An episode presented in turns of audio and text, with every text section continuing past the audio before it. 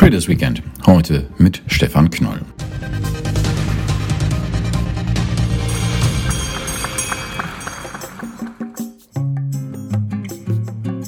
Stefan Knoll ist ein Mensch von der Art, der man nachsagt, sie nehme Räume ein. Allein schon die körperliche Präsenz des hochgewachsenen Vorstandsvorsitzenden der deutschen Familienversicherung beeindruckt.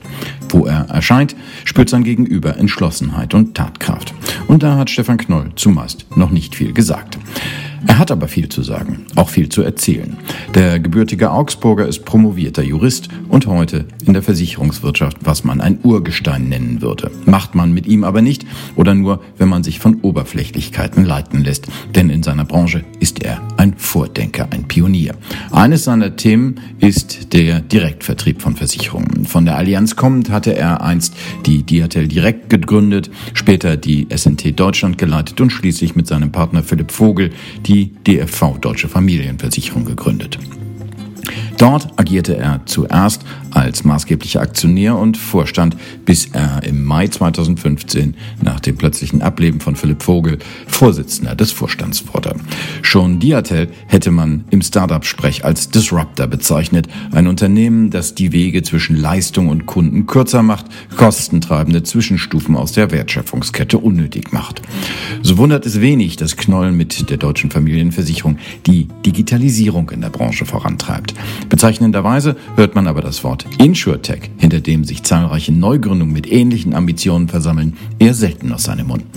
Stefan Knoll ist ein Konservativer. Krieg und Frieden, Wirtschaft und Militär, Tradition und Zukunft würden bei ihm eine ungewöhnliche Symbiose eingehen, schrieb das Wirtschaftsmagazin Brand 1 einmal und verpasste seinem Wirken das Etikett Methode alter Fritz. Unangebracht ist das nicht, denn Stefan Knoll ist ein sehr politischer Mensch und meinungsstark. Wobei er auch hier die Meinung nicht allein stehen lässt, sondern mit Machen verbindet. Sei es im Verband der Reservisten der Deutschen Bundeswehr, in Frankfurts Polytechnischer Gesellschaft oder als Gründer der Montagsgesellschaft für bürgerschaftliches Engagement. Und alles steht in enger Verbindung mit seinem Verständnis von Unternehmertum. Umso spannender die Frage, wie Stefan Knoll auf die derzeitigen Veränderungen in Deutschland schaut, sei es in der Gesellschaft oder sei es in der Politik, wo an einem Regierungswechsel getüftelt wird. Was bedeutet das? Was kommt auf Unternehmer zu? Also ich kann jetzt nicht für die Unternehmer natürlich sprechen. Ich kann nur für mich sprechen als Unternehmer, was ich erwartet habe oder was jetzt auf mich zukommt. Und ich will mal den Einstieg ganz anders wählen. Ähm, äh, ich bin entsetzt darüber, wie sich die CDU zerlegt und wie blöd sie sich im Wahlkampf angestellt hat und jetzt äh, das eindrucksvoll fortsetzt. Das will ich mal vorausschicken. Und ähm, das Problem ist, war nicht nur ein Bundesproblem, sondern es ist eben auch ein ganz lokales Problem und damit meine ich eben auch hier in Frankfurt. So, das mal vor die Klammer gezogen. Was meine unternehmerischen Erwartungen anbelangt, ähm, es ist ja nicht so, dass ein Regierungswechsel der Wirtschaft per se gut oder schlecht tut. Es ist ja so, dass dieses Land schon ganz ordentlich organisiert ist und ähm, die Wirtschaft ist nicht so stark, weil wir 16 Jahre Merkel haben, hatten, sondern wir, die Wirtschaft ist so stark, weil sie so stark ist. So, also wir, wir setzen uns schon irgendwie durch. Was mich anbelangt mit einem mit einer Versicherungsgesellschaft, äh, bin ich natürlich gespannt, was passiert da im, insbesondere insbesondere beim, beim, beim Thema Krankenversicherung. Da hat die SPD eine, einen klaren Kompass. Sie würde gerne auf die Bürgerversicherung umschwenken. Und ich habe kürzlich im, äh, in der Börsenzeitung äh, in einem Interview gesagt, ich bin wahrscheinlich der einzige Vorstandsvorsitzende, der mit der Bürgerversicherung etwas anfangen kann, also im positiven Sinne, weil ich in der Tat nicht davon überzeugt bin, dass wir dauerhaft ein duales System haben mit einer, mit einer vertikalen Dualität. Also damit meine ich, dass man, dass man links sozusagen die gesetzliche Rechtssicherheit und Rechtsdeprivate. Ich bin in der Tat der Auffassung, dass wir auch aus Gründen des nationalen Zusammenhaltes äh, den Schwenk hinkriegen sollten zu einer horizontalen Dualität. Das heißt, wir haben unten die gesetzliche Krankenversicherung, die dann auch schwächer werden muss in ihrer Ausgestaltung. Und obendrauf haben wir für die, die einfach mehr Geld ausgeben wollen, eine Ergänzungsversicherung, äh, die dann diese zusätzlichen Risiken in irgendeiner Form abdeckt.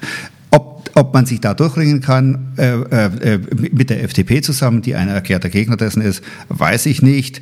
Ähm, ich glaube aber, dass wir diesen Einstieg wählen sollten. Wir haben heute 27 Milliarden, glaube ich, an Verlusten in der gesetzlichen Krankenversicherung und dem muss halt irgendwie begegnet werden. Aus Steuermitteln das dauerhaft zu finanzieren, ist nicht das Richtige.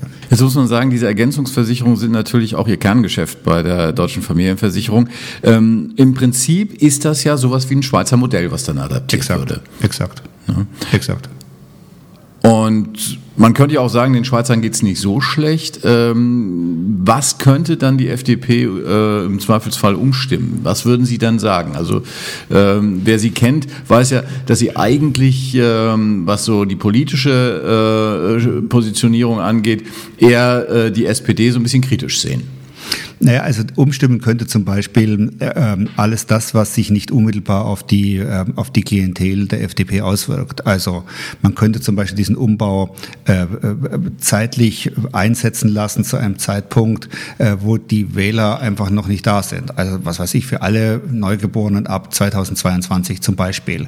Also das könnte so ein, so, so, so, so, so ein Weg sein. Äh, ich glaube, dass wir an diesem Weg nicht vorbeikommen. Das Land will so etwas und ähm, äh, es wird nicht, es ist nicht klug, dauerhaft gegen eine, gegen einen erklärten Mehrheitswillen äh, versuchen zu regieren. Das macht keinen Sinn. Und nochmal, es geht ja gar nicht darum, dass man, dass man irgendjemand etwas wegnimmt. Ich glaube, wir müssen es einfach ein bisschen umgestalten. Wir haben es ja bei, bei, bei, bei der, beim, beim, beim Thema Zahn haben wir es ja problemlos hingebracht. Also wir haben heute ja eine, eine ganz schwache gesetzliche Krankenversicherung bei Zahn. Und es ist allgemein üblich, dass man eine Zahnzusatzversicherung kauft oder dass man eben sagt, man muss alternativ in die Tasche greifen. Also das, was dort gelungen ist, gelingt sicherlich woanders auch. Und es wird wird nicht darum gehen, dass Menschen, die jetzt eine schwere Erkrankung haben, dass die schlechter behandelt werden. Das ist gar nicht der Punkt. Aber vielleicht wird nicht jeder Schnupfen, der äh, den, den Patienten zum Arzt bringt, vielleicht kann der nicht mehr durch das kollektive System finanziert werden. Das finde ich auch völlig in Ordnung, nebenbei bemerkt. Jetzt gibt's aber vielleicht im kollektiven Gedächtnis auch äh, Parallele, die ähm, gar nicht mal mit der Krankenversicherung zu tun hat, aber vielmehr mit der Rentenversicherung. Da hat es ja auch Überlegungen gegeben, wie kann man das privat äh, ergänzen, wie kann man dort aufstocken. Und äh, das ist ja teilweise, wenn wir jetzt mal an Riester denken, nicht wirklich so geglückt. Wie, was muss man anders machen? Was muss man in diesem Fall äh, anders organisieren, damit so ein System mit äh, Supplement, sage ich mal, mit Aufstockung äh, im Prinzip funktionieren kann. Also ich glaube, dass diejenigen, die äh, ähm, die private Systeme einführen wollen, müssen sich mit dem Gedanken auseinandersetzen, dass privat nur funktioniert, wenn irgendein Privater auch damit Geld verdienen kann. Sonst wird es nicht funktionieren. So. Also ich spreche hier von Provisionen. Wir können kein Ergänzungssystem einführen, wenn, die, äh, wenn diejenigen, die es verkaufen sollen, daran keinen Verdienst haben. Dann verkaufen die nämlich nicht. So einfach ist das.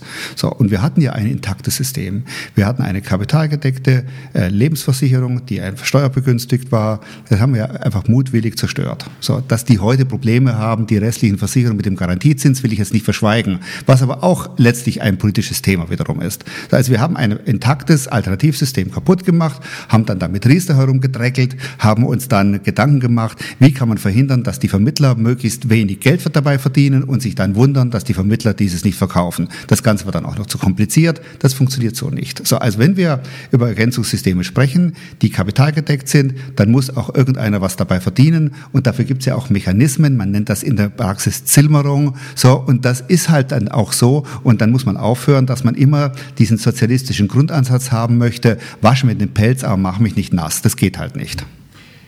Wie sehen Sie denn die Chancen, dass Sie von diesem Ansatz wegkommen? Weil momentan ist er zumindest, äh, wenn man der öffentlichen Meinung oder der veröffentlichten Meinung folgt, ziemlich weit verbreitet. Naja, wir haben natürlich das Problem in, in, dieser immer komplexer werdenden Welt, dass es nicht gelingt, in allen Bereichen sie so zu simplifizieren, dass auch jeder sie auf Anhieb versteht. Das wird nicht funktionieren. Das geht nicht in der Außenpolitik, das geht nicht in der Innenpolitik. Es gibt Parteien, die darauf spezialisiert sind, die dann einfach sagen, Ausländer raus oder so etwas. Das ist dummes Zeug. Es ist viel komplexer, mit, mit, mit jedem Problem, das wir haben, umzugehen. Also insofern geht das nur, wenn sich die Fachpolitiker hinsetzen und auf der Fachebene eine, eine, eine, eine, ja, eine Linie versuchen zu definieren, die gerade nicht dem Populismus zugänglich gemacht wird. Wenn Sie jetzt sagen, es soll nicht alles simplifiziert werden, jetzt sind Sie äh, bekannt als einer der Vordenker in der Versicherungswirtschaft. Also äh, eines Ihrer Herzensthemen, habe ich gelesen, ist zum Beispiel die Digitalisierung. Ähm, welche Möglichkeiten ergeben sich für das gesamte Absicherungssystem, wie wir es jetzt hier in Deutschland leben, ähm, das in eine neue Zeit zu bringen, wenn Sie jetzt zum Beispiel auch an die Digitalisierung denken? Also ich hatte jetzt gedacht, dass Sie mir eine andere Frage stellen. Ähm, äh, und ich will jetzt gar nicht Ihre Frage sozusagen korrigieren. Ich bin ja kein Politiker, aber ich will Ihnen mal sagen, was ich an Frage erwartet hätte. Ich hätte erwartet, dass Sie mich jetzt fragen, warum ich gerade gegen die Simplifizierung bin, wo ich doch meine Versicherungsprodukte so ausgestalte, dass sie besonders einfach verständlich sind. Das war eigentlich die Frage, die ich jetzt erwartet habe. Aber jetzt zu, zu, zu, zu, zu, zu Ihrer Frage. Also ich habe eine, ich habe eine Lieblingsfolie, die, die ich mir mal habe basteln lassen, um die Digitalisierung zu verdeutlichen. Und da sieht man eine Kuh, wie sie gerade ihr, ihren Haufen auf eine Wiese macht. Und dann geht ein Pfeil nach oben zu einer Biogasanlage und von der Biogasanlage ein Pfeil zu einer Glühbirne. Damit will ich deutlich machen, man kann aus Scheiße Strom machen. Dann gibt es einen Pfeil, der geht nach unten und da habe ich ein Sinnbild für Digitalisierung und das ist ein Pfeil zu einem, wie wir in Bayern sagen, Odelwagen. Was ich damit deutlich machen will, ist, wenn man Scheiße in Digitalisierung reinfüllt, kommt hinterher flüssige Scheiße raus. Also Digitalisierung ist für sich genommen noch nicht ein Mehrwert. Wir werden uns über die Frage unterhalten müssen, was kommt in diese Digitalisierung hinein? So, wenn ich ein unverständliches Versicherungsprodukt habe, wird es durch Digitalisierung nicht besser. Ich muss mir also vorne Gedanken machen, wie kann ich das so einfach gestalten, dass der Kunde dieses Versicherungsprodukt versteht und dann ist die Digitalisierung ein Weg, wie ich ihm leichter den Abschluss ermögliche, indem die Abschlussstrecke vielleicht nur zwei Minuten dauert oder sowas ähnliches. Und dann habe ich ein völlig anderes Segment der Digitalisierung, wo ich sage, die Digitalisierung hilft mir, Prozesse, interne Prozesse schneller zu machen. Das interessiert den Kunden aber nur ganz selten. Ich nehme da immer als Beispiel eine meiner zweite Lieblingsfolie. Da sieht man, wie Wilma, die Frau von Fred Feuerstein, vor ihrer Spülmaschine sitzt. Die Älteren erinnern sich, da bläst oben ein Elefant Wasser rein und unten sitzt ein Affe, der da rumpinselt und den sauber macht. Dem Kunden ist völlig egal, ob der Schaden, den er hat, ob der manuell reguliert wird oder ob er automatisiert reguliert wird. Das ist ausschließlich etwas in unserem Interesse. Ich will an diesen beiden Beispielen deutlich machen, dass Digitalisierung selbst noch keine Antwort ist. Wir sind in der Digitalisierung in der Tat in diesem Land hoffnungslos zurück. Wir müssen da grundsätzlich etwas machen. Egal wo, ob das hier in der Stadt Frankfurt ist, ob das im Land ist, im Bund ist. Wir müssen da etwas tun. Aber Digitalisierung selbst ist noch keine Antwort auf sozusagen auf die inhaltlichen Probleme, sondern es ist am Schluss die Frage, wie transportiere ich die inhaltliche Lösung, wenn ich sie denn habe, möglichst gut, möglichst reibungslos zum Kunden und da kann die Digitalisierung einsetzen. Dann lassen Sie uns mal inhaltlich reden. Wenn ich jetzt zum Beispiel Ihren Einsatz äh, Ihren Ansatz eben nochmal aufgreife. Sie hatten eine andere Frage erwartet. Äh, die Simplifizierung von Versicherungsprodukten. Also äh, wenn ich jetzt hier auf die Straße gehen würde und die Menschen fragen würde, ähm, was, äh, wie spannend sind Versicherungsprodukte, ähm, die Antwort wissen wir beide, die werden erstmal sagen, nee, ist jetzt nicht gerade so das, wofür ich äh, abends länger aufbleibe.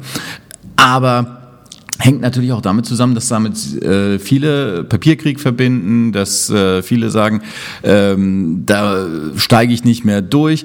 Wie viel Spielraum haben Sie überhaupt, um inhaltlich zu simplifizieren? Also man hat natürlich enormen Spielraum, weil Versicherungen das etwas ganz Simples sind. Ähm, also ich behaupte einfach mal, dass und das sage ich jetzt, obwohl wir Testsieger sind an der Privathaftpflichtversicherung, um den Werbeblock auch noch schnell mit reinzuschieben. Es ist völlig wurscht, wo Sie Ihre Privathaftpflichtversicherung abschließen. Die sind alle irgendwie gleich gut. Ist doch völlig wurscht, ob Sie eine Schaden, äh, ob Sie eine Leistung haben von 20 Millionen Deckung oder von 25, 30 oder 100 Millionen. Der Durchschnittsschaden liegt bei 1000 Euro. Ich Sie. Also die Wahrscheinlichkeit, dass Sie mit Ihrem Fahrrad einen Tanklastzug zum Ausweichen zwingen und der durch ein vollbesetztes Café fährt, ist relativ gering. So. Äh, äh, also ist, ist eigentlich egal. Also kann ich das auch relativ einfach machen. Das Blöde ist, dass wenn, und jetzt bin ich mal etwas bösartig und möglicherweise werde ich jetzt dafür auch gerügt, wenn ein etwas unterbelichteter Vater seinen vielleicht nicht gerade die hellste Kerze auf der Torte seienden Sohn eine Spielekonsole bei Wii kaufen will, wird er nicht beraten, dass man ihm vielleicht auch ein Buch kaufen könnte, um einfach die Defizite zu lösen. Wenn der gleiche aber für 60 Euro eine Privathaftpflichtversicherung abschließen möchte, dann bekommt er eine Papierunterlage, die so groß ist, dass er sagt, so viel Text habe ich noch nie in meinem Leben gelesen. Und da stimmt irgendetwas nicht. Natürlich kann ich es vereinfachen. Wir werden gezwungen, durch Rechtsprechung, durch Verbraucherschutzverbände und so weiter, ein äh, hoch einfaches Produkt immer komplexer zu machen. So, und das ist unnötig. Da habe ich den Vorteil mit der Digitalisierung. Den Kunden interessiert ja gar nicht, was in Bedingungen drin steht, also muss ich es ihm auch nicht zuschicken. Das schont die Umwelt, schont seine, seine, seine Anzahl seiner Leitsordner, irgendetwas. Und wenn er sich angucken will, kann er sich angucken. Da ist Digitalisierung in der Tat Sie gut. haben die Verbraucherschützer erwähnt, die würden jetzt aufschreien. Ja, aber die schreien ja auch so auf. Also da muss ich ja noch gar nichts sagen. Also äh, äh, das ist ja auch ganz gut. Wir haben dieses Prinzip von Check and Balance in, in, in unserem Lande. Ich finde das ganz gut, dass, dass nicht keiner so richtig machen kann, was er will. Dann gibt es eben andere, die das korrigieren. Aber ich, ich sage eben auch, wir haben, wissen wir haben die Bedingungen so dick gemacht, dass wir vorneweg eine Produktinformation schalten müssen. Ich frage mich, wann wir so weit sind, dass wir vor die Produktinformation ein Inhaltsverzeichnis machen müssen. So, verstehen Sie? Und, äh, und, und, und äh, das wird ja nicht besser besser alles. Tatsache ist, dass der Kunde ein einfaches, verständliches Produkt haben möchte. Er möchte keine Bedingungen lesen, er möchte das Gefühl haben, dass er in guten Händen ist. Und dieses Gefühl muss man ihm geben und dann ist alles gut und muss sich auch daran halten dann am Schluss. Also das geht, es, geht natürlich nicht, dass ich vorne simplifiziere und hinterher äh, fange ich dann an mit dem Kleingedruckten und, und, und, und, und belästige den Kunden. Das geht natürlich auch nicht. Das ist ja die große Angst, die viele äh, Verbraucherschützer umtreibt, ähm, dass äh, wenn das nicht wirklich haarklein festgelegt wird, sich etliche Anbieter aus ihren Pflichten zurückziehen mit Verweis auf das Kleingedruckte. Ja, aber das ist, ja, also erstmal, wenn ich die Versicherungswirtschaft angucke, dann werden da äh, Millionen Schäden im Jahr reguliert. Also das funktioniert schon ganz ordentlich. So, erster Punkt. Zweiter Punkt. Ja, der Kunde muss schon auch ein bisschen mitdenken. Also wenn ich halt heute eine Versicherung abschließe, wo in einem Überflutungsgebiet, wo Elementarschutz nicht drin ist, also die, äh, das, die Vernichtung von Wert durch Flut, dann muss ich das schon wissen. So viel Gedanken muss ich mir schon machen. Und natürlich macht es einen Unterschied, ob ich eine Hausratversicherung äh, abschließe, wo nur äh, äh, Leitungswasser versichert ist oder auch Starkregen. So. Also, Aber wäre das nicht zum Beispiel äh, für, Sie haben die Versicherungsmakler an anderer Stelle schon angesprochen, wäre das nicht ein Auftrag, ähm, dort die Kunden richtig äh, zu beraten? Ja, ich sag mal, ja. Machen die Makler ja. Also die Makler, der Makler steht ja im Kundenlager und, äh, und nicht im Versicherungslager, während Ausschließlichkeitsvertreter im Versicherungslager stehen. Und das tun sie ja. Auch die, auch die gebundenen Vermittler machen das. Ich bin ja im Schwerpunkt jemand, der online unterwegs ist. Also das heißt, ich, äh, ich, ich sage meinen Kunden, die bei mir abschließen wollen, mein Produkt ist so einfach, dass ihr keinen braucht, der es euch erklärt. So, ich nehme jetzt wieder Zahn, alles drin, was der Zahnarzt macht. Punkt. Daran muss ich mich natürlich auch halten. Jetzt ist es aber so, zum Beispiel, ich komme, das Beispiel mit, der, äh, mit den Elementarschäden ähm, hat ja für Schlagzeilen gesorgt, jetzt jüngst, als die Hochwasser im Ahrtal waren, dass äh, dort äh, viele Hausbesitzer sich äh, vermeintlich gegen Elementarschäden versichert hatten und dann äh, im Nachgang die Erkenntnis kam, die sind da tatsächlich nicht mit drin, weil es insofern kein richtiger Elementarschaden war. Also, ähm, hm, ich behaupte, und wir machen das nicht, diese Art von Versicherung. Mhm. Insofern spreche ich jetzt eher über für andere Versicherungsgesellschaften. Ich behaupte, dass keiner, der Elementarschadenversicherung hatte, äh, bei seiner Versicherungsgesellschaft keinen, keinen Leistungsersatz bekommen hat oder keinen Schadenersatz bekommen hat. Ich behaupte, dass die alle ordentlich reguliert haben. Es gibt sicherlich welche, die haben geglaubt, dass sie eine Elementarschadenversicherung haben. Die haben sie aber nicht. Das ist aber vielleicht nicht das Problem der Versicherungsgesellschaft, sondern vielleicht auch ein Problem des Kunden oder des Vermittlers. Ich will Ihnen eine Geschichte erzählen und da will ich jetzt keinen Namen sagen. Eine große Gesellschaft hat nach einem Hochwasser in Passau Vertreter nach Passau geschickt und hat versucht, bei den Betroffenen Gebäudeversicherungen zu verkaufen. Weil man gedacht hat, das muss doch jetzt eine, wie man Bayern sagt, Agmate Wiesen sein. Es war äußerst schwierig, Kunden trotz dieses Erlebnisses für die Versicherung zu gewinnen. Auch das gehört zur ganzen Wahrheit. Das heißt, Sie sagen, die Wahrheit liegt in der Mitte. Äh, das heißt, wir brauchen zum einen äh, ein einfacheres Regelwerk, wenn ich das so äh, richtig verstanden habe, was Sie so gesagt haben. Und zum anderen brauchen wir einen ähm, Kunden, der sich intensiver mit der Thematik befasst. Ich will es vielleicht etwas radikaler formulieren.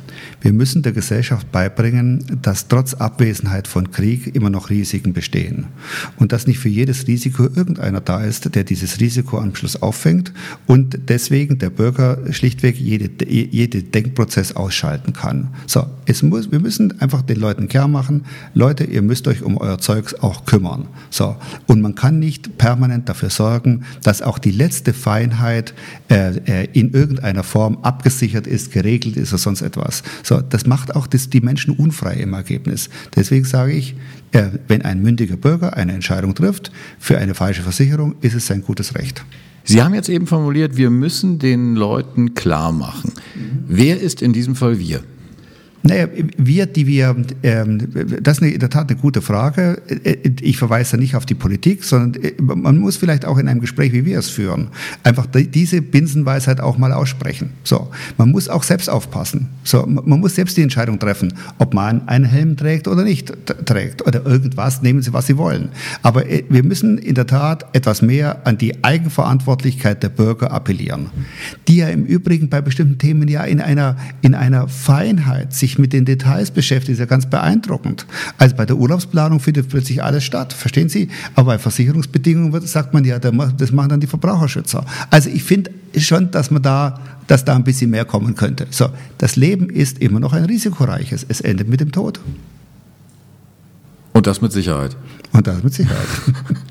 Herr Knoll, jetzt ist es so, ähm, die ganze Thematik, die wir jetzt eigentlich umkreist haben, äh, ist etwas, was Sie immer mit äh, sehr ähm, eingängigen Beispielen auch äh, formulieren. Das ist natürlich, hat natürlich auch sehr viel mit äh, dem Zusammenspiel von äh, Wirtschaft, von Privatwirtschaft und äh, Politik und Staat zu tun. Sie beklagen allgemein, dass, dass, äh, dass die Staatsgläubigkeit äh, relativ groß ist in Deutschland. Ich habe mir mal ein Zitat raussuchen lassen. Äh, der Staat, dem wir uns geradezu genussvoll in der Hoffnung ergeben, dass er unsere gesellschaftlichen Probleme löst, versagt auf allen Politikfeldern und kennt nur noch den Ausbau der Bürokratie.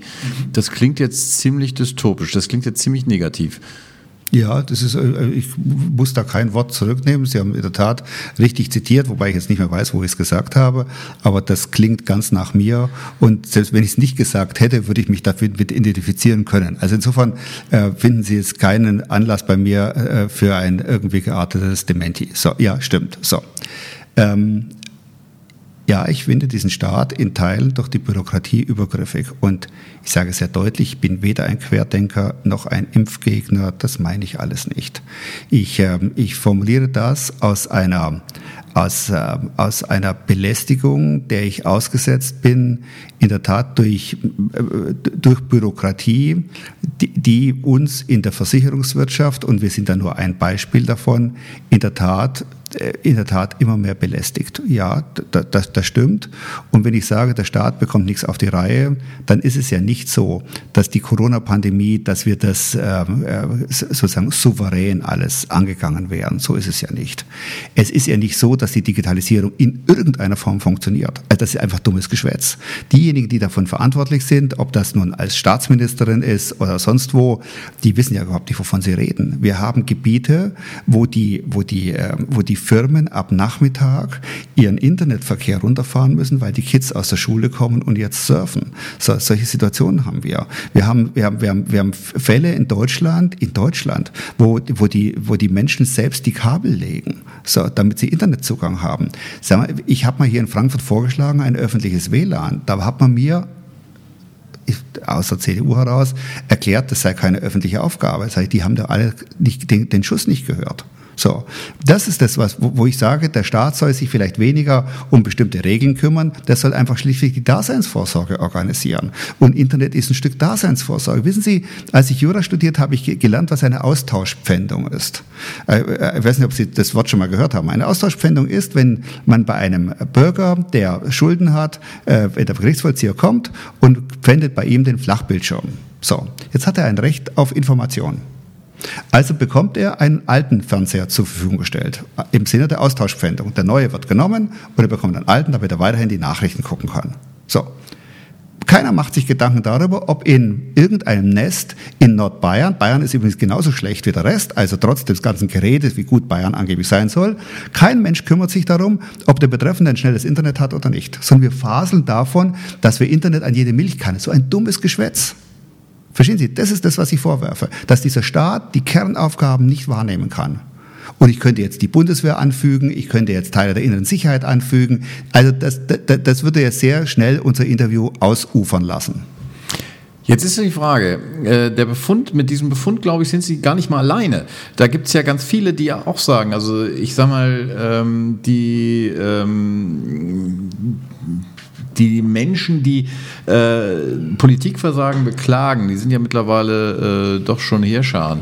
Ähm, die Frage ist nur, wie kommen wir raus aus dem Dilemma? Ich glaube, wir werden nur rauskommen, wenn, wenn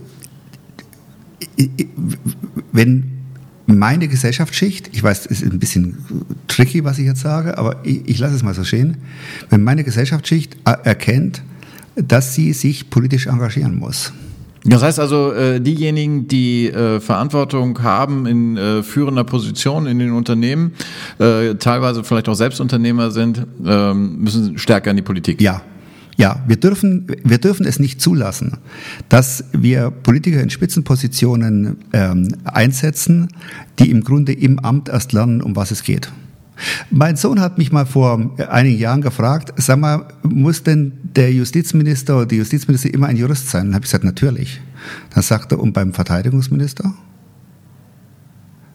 Äh, einfach nur so ein Beispiel. Ich finde einen Verteidigungsminister, der noch nie vorher weiß, wie ein Gefecht der verbundenen Waffen funktioniert, der nicht weiß, wie es ist, wenn man aus einem Flugzeug rausspringt, der nicht weiß, wie infanteristischer Nahkampf funktioniert. Ich weiß nicht, was er auf dem Amt soll. So, und jetzt kann ich weitermachen. Ich kann jetzt wieder die Digitalisierung anfügen. Verstehen Sie? Ich kann, ich kann jetzt die Landwirtschaft weitermachen. Äh, nehmen Sie, was Sie wollen. Was Sie wollen. Wir können es nicht zulassen, dass in einem so komplexen Land wie dem unsrigen, dass das führende Land in Europa ist, das größte Land in Europa, das verantwortlich ist für den Zusammenhalt in Europa. Wir können es nicht zulassen, dass Politiker auch in, im Amt dilettieren, in der Hoffnung, dass sie am Schluss als gute Mundwerker, zu mehr reicht es dann auch nicht, schlichtweg ihr Versagen verbal wunderbar kaschieren können. Das geht nicht mehr. Wenn Sie jetzt äh, schauen, ähm, Sie haben gesagt, äh, die Menschen Ihrer Schicht, unserer Schicht, ähm, müssen sich stärker engagieren. Ähm, auch das ist ja in dem Sinne nicht neu. Ähm, gibt es dort irgendwas, was Sie hoffnungsvoll stimmt, oder ist das ähm, eine Forderung, die Sie stellen, weil Sie sagen, die muss einfach im Raum stehen, damit sie immer noch nachhalt?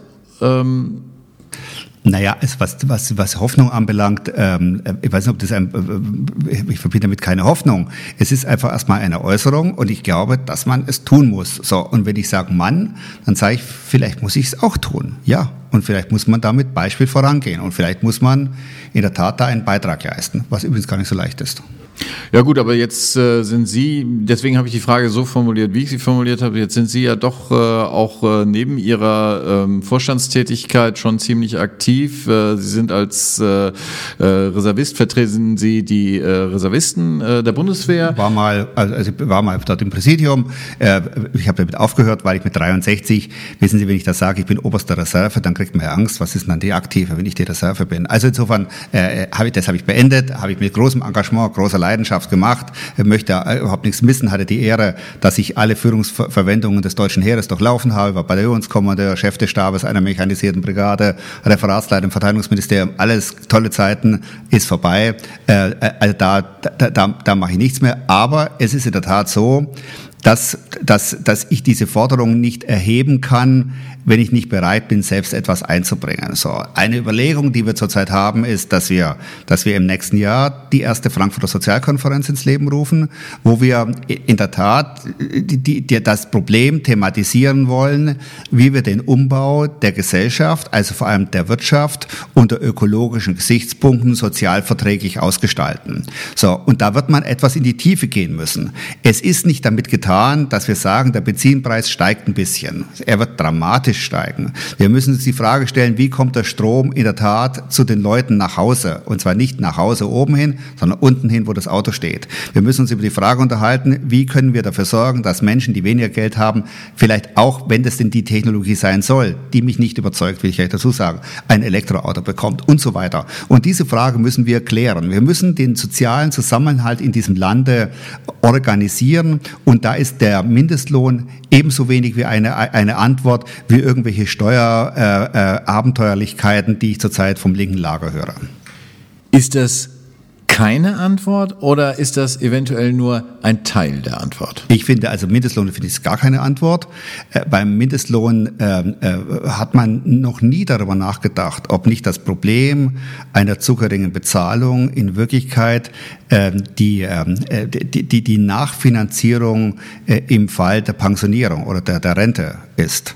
Also es kann doch nicht sein, dass ein Unternehmer zu wenig zahlt daraus sich zu wenig Lohnnebenkosten ergeben, also Sozialversicherungsbeiträge, um das dann 40 äh, Jahre später äh, äh, zu sozialisieren, indem dann der Staat den Zuschuss zur Rente zahlt. Da, das, das stimmt doch etwas nicht. Umgekehrt sage ich, wenn jemand für vier Euro arbeiten will, stört's mich nicht. Es stört mich aber, dass die Sozialversicherungsbeiträge nicht abgeführt werden. Also will ich doch erstmal, bevor ich beim Mindestlohn ansetze, will ich bei den Sozialversicherungsbeiträgen ansetzen, weil das unser Problem ist am Ende. Die müssen einfach entsprechend hochgesetzt werden und müssen einfach, und das kann übrigens der Staat auch ohne Tarif, in die Tarifautonomie eingreifen zu wollen, was Herr Scholz die ganze Zeit ja machen möchte, was zu einer massiven Schädigung der Gewerkschaften übrigens führt. Also der, die, die, die, die, eine, eine, eine Mindestabgabe, was die Sozialversicherungsbeiträge anbelangt, wäre, ist aus meiner Sicht Sicht der viel vernünftigere Weg, äh, um einfach dieses Problem dort in den Griff zu kriegen. Herr Knoll, Jetzt könnten wir dieses Thema weiterführen und könnten sagen, Sie sind ja äh, schon länger auf äh, dem Weg oder beziehungsweise Ihr Weg ist schon, schon geprägt, auch durch dieses gesellschaftliche Engagement, Stichwort Montagsgesellschaft, äh, die Sie ja auch mit äh, aus der Taufe gehoben haben. Das heißt, es geht um bürgerschaftliches Engagement, also das, was Sie einfordern, leben Sie auch. Da steht natürlich die Frage, wie viel ähm, Zeit haben Sie dann eigentlich noch für Ihren eigentlichen Job? Naja, also, ähm, also erstmal, ich arbeite ein bisschen mehr als acht Stunden am Tag. Ähm, ähm, was einem Spaß macht, das geht einem immer leichter von der Hand als Sachen, die man nicht mag. Ich mag sowohl meinen Job, ich, ich habe nun mal die Segnung, dass mir bestimmte Sachen eher leicht von der Hand gehen ich kann nun mal ein Konzept aus dem Kopf runter diktieren und das ist einfach, da bin ich privilegiert, das, deswegen geht es ganz gut. Äh, und ich habe auch noch die Zeit und die Muße, äh, mich mit gesellschaftspolitischen Fragen auseinanderzusetzen. Und wenn ich jetzt erzähle, was ich sonst noch alles mache, dann, äh, ähm, dann äh, äh, wundern sich manche, da sage ich, naja gut, aber ich gucke halt auch nicht den ganzen Tag RTL. So. Ich frage aus gutem Grund, denn die deutsche Familienversicherung äh, ist ja aufgebrochen. Man hat es äh, jetzt äh, jüngst lesen können. Sie sind äh, in den österreichischen Markt eingestiegen. Das heißt, ähm, in Ihrem Unternehmen sind Sie auch in Aufbruchstimmung. Also erstmal bin ich ja nicht alleine, sondern ich habe um mich herum äh, also erstmal drei weitere Vorstände. Ich habe äh, ich habe eine ähm, ganze Reihe von Abteilungsleitern, äh, die mir helfen bei derartigen Aktionen. Ja, wir haben versprochen mit dem Börsengang, dass wir ins Ausland gehen wollen. Wir haben gesagt, wir versuchen das in Österreich, um dort Erfahrung zu sammeln. Das ist uns auch gelingen. Da ist gelungen. Da ist verantwortlich mein Vertriebschef, der das bravourös organisiert hat.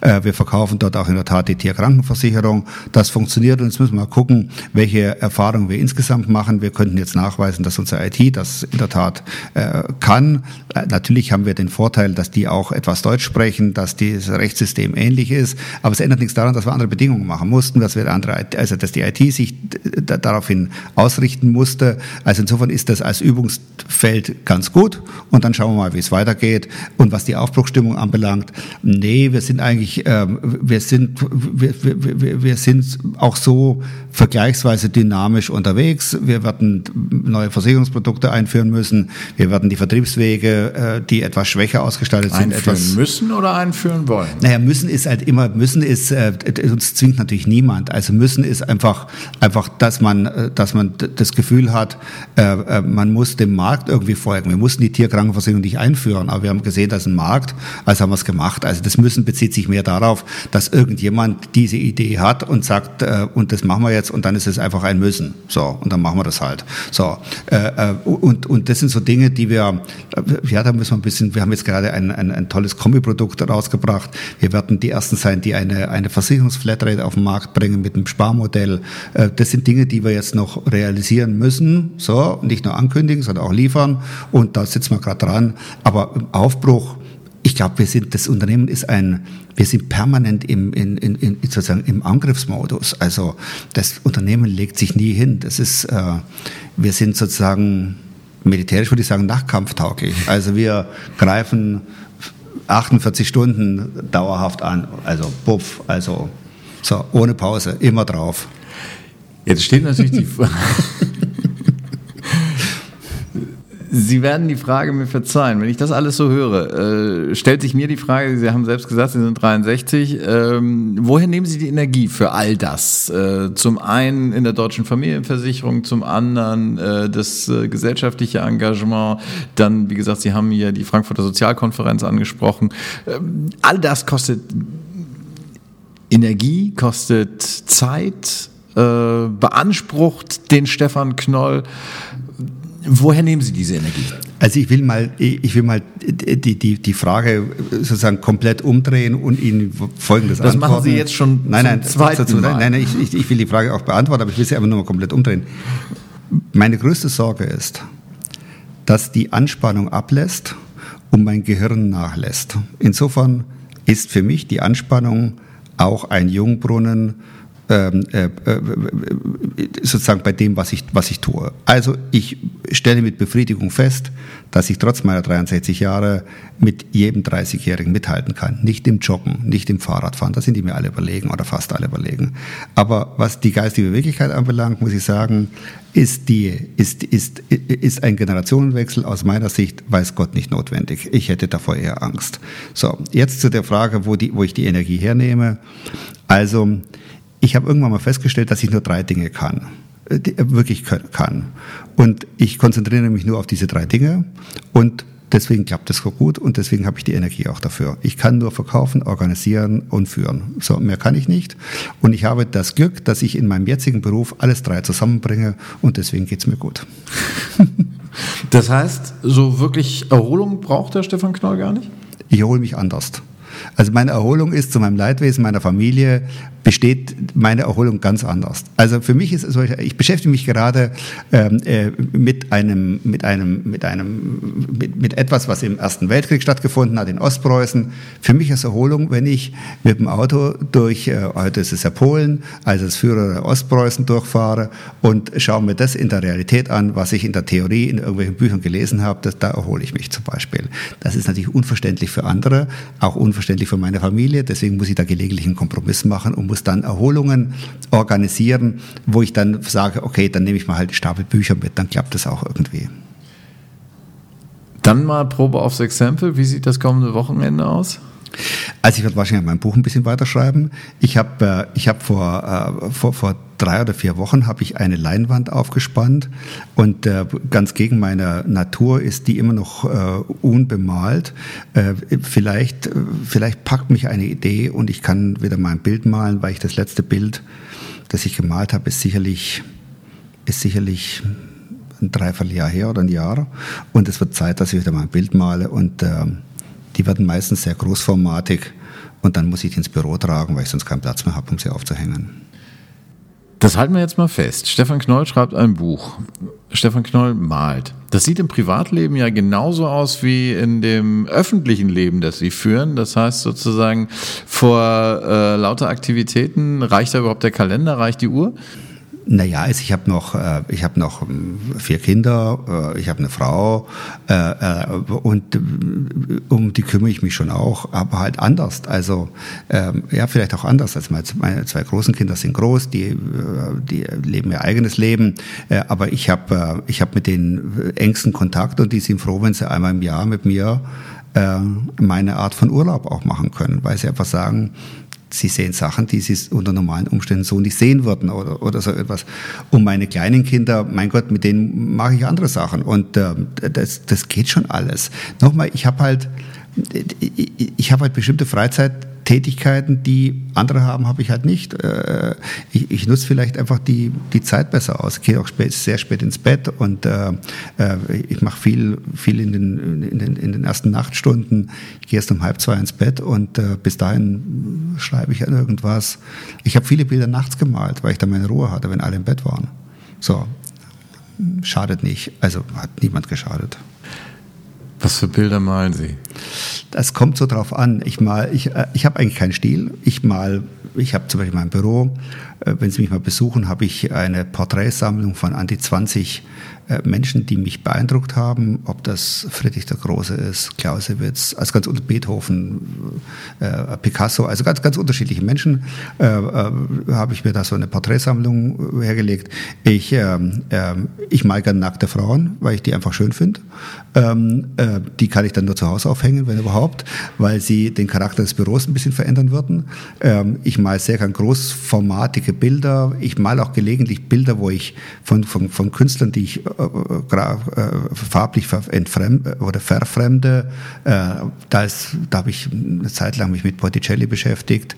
Ähm, also ganz verschieden. Und kürzlich habe ich, da will ich aber nicht näher drauf eingehen, ein, mein erstes blasphemisches Bild gemalt.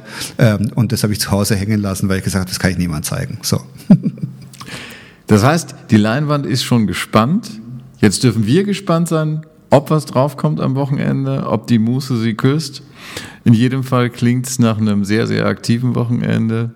Ja, ich glaube schon. Ich glaube schon. Also wie, wie, immer halt. Also, ähm, ja, so. Und trotzdem schlafe ich am Samstag wahrscheinlich wie immer bis elf. Das hört sich doch wirklich an nach einem versöhnlichen Wochenende. Ja, ich, ja, ich habe keinen Zweifel daran. Dann danke ich fürs Gespräch und wünsche Ihnen ein schönes Wochenende. Ich danke Ihnen für die netten Fragen, das schöne Wochenende wünsche ich Ihnen auch. Und wissen Sie was, das nächste Mal sehen wir uns bei mir im Büro und dann zeige ich Ihnen ein paar Bilder. Ich freue mich drauf. Ja.